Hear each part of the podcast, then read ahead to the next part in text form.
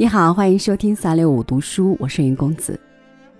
谈到酒，能想到的诗句名言那真是太多了。应该说，自古英雄豪杰、文人墨客都和酒有着密切的关联。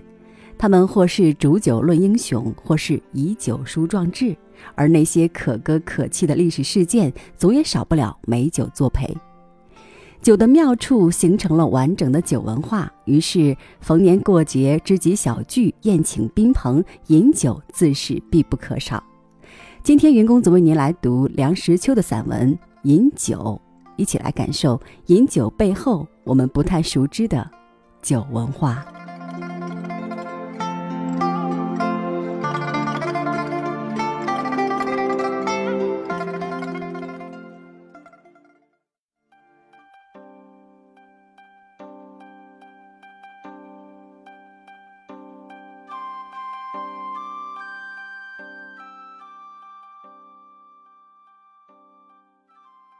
酒实在是妙，几杯落肚之后，就会觉得飘飘然、醺醺然。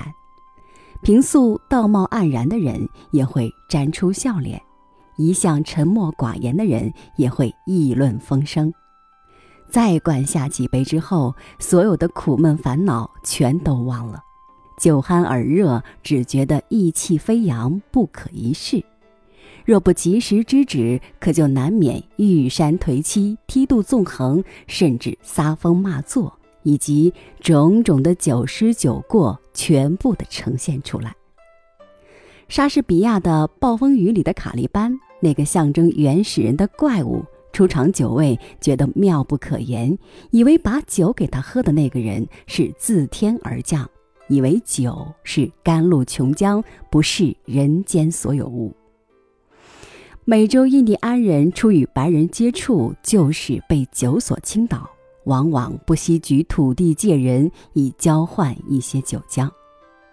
印第安人的衰灭，至少一部分是由于他们的荒田与酒。我们中国人饮酒历史久远，发明酒者一说是夷狄，又说是杜康。夷狄夏朝人，杜康周朝人，相距很远。总之是无可稽考。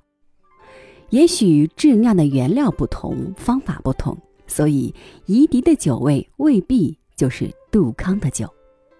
尚书有酒告之篇，谆谆以酒为戒，一再说的注资酒，就是停止这样的喝酒，无以酒，勿常饮酒。想见古人饮酒早已相习成风，而且到了大乱丧德的地步。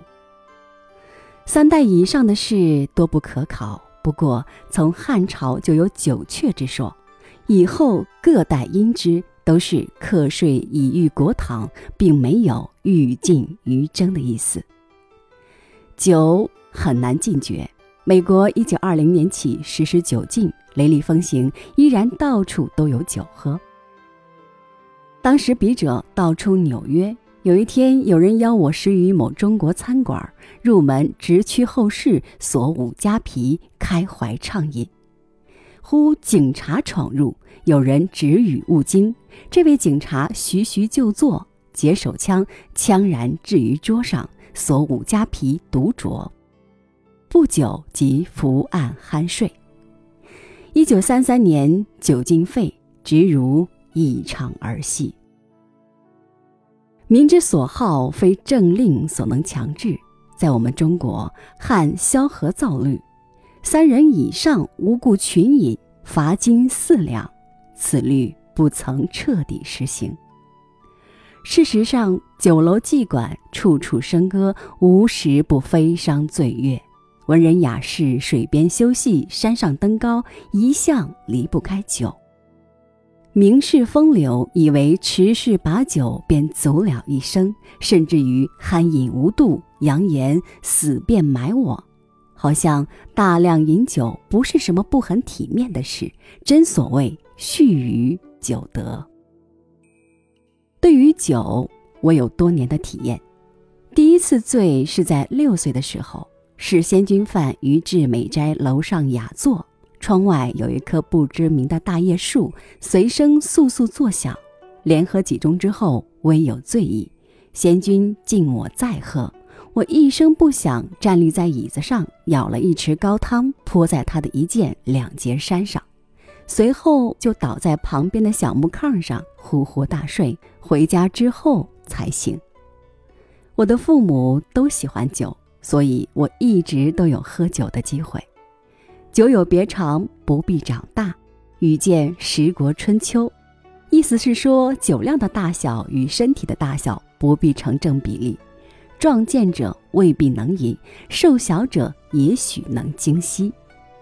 我小时候就是瘦弱如一根绿豆芽儿。酒量是可以慢慢磨练出来的，不过有其极限。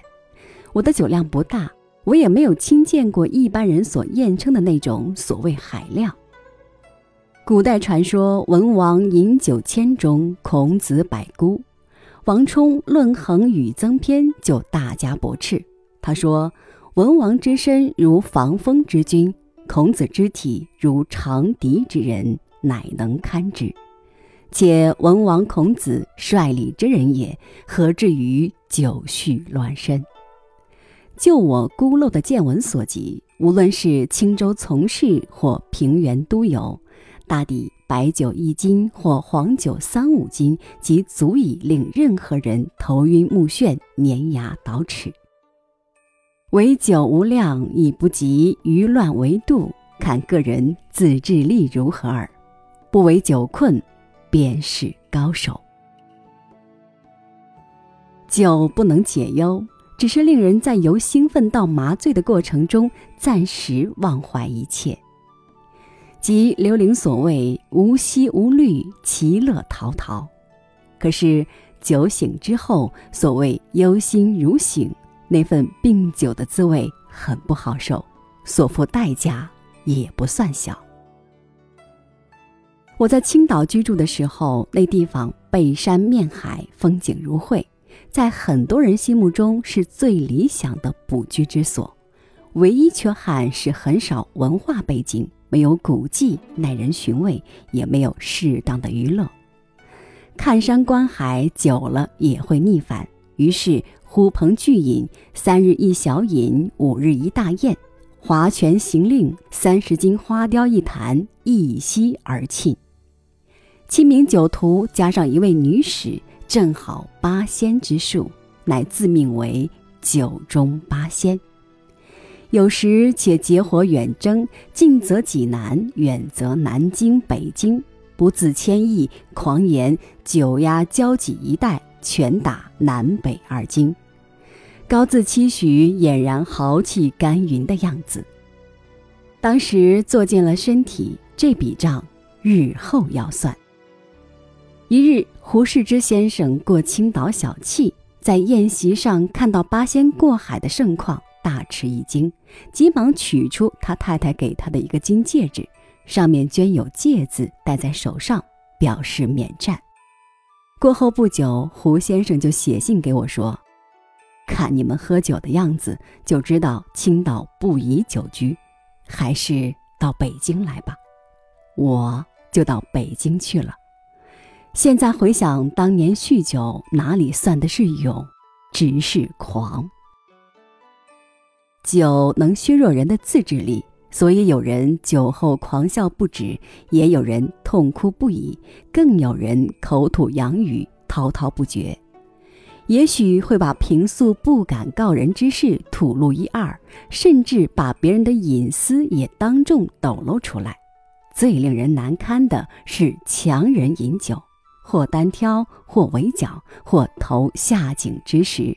千方百计要把别人灌醉，有人诉诸武力，捏着人家的鼻子灌酒，这也许是人类长久压抑下的一部分兽性之发泄，企图获取胜利的满足，比拿起石棒给人迎头一击要文明一些而已。那咄咄逼人的声嘶力竭的划拳，在赢拳的时候，那一声拖长了的绝叫，也是表示内心的一种满足。在别处得不到满足，就让他们在聚饮的时候如愿以偿吧。只是这种闹饮以在有隔音设备的房间里举行为宜，免得侵扰他人。菜根谭所谓“花看半开，酒饮微醺”的趣味，才是最令人低毁的境界。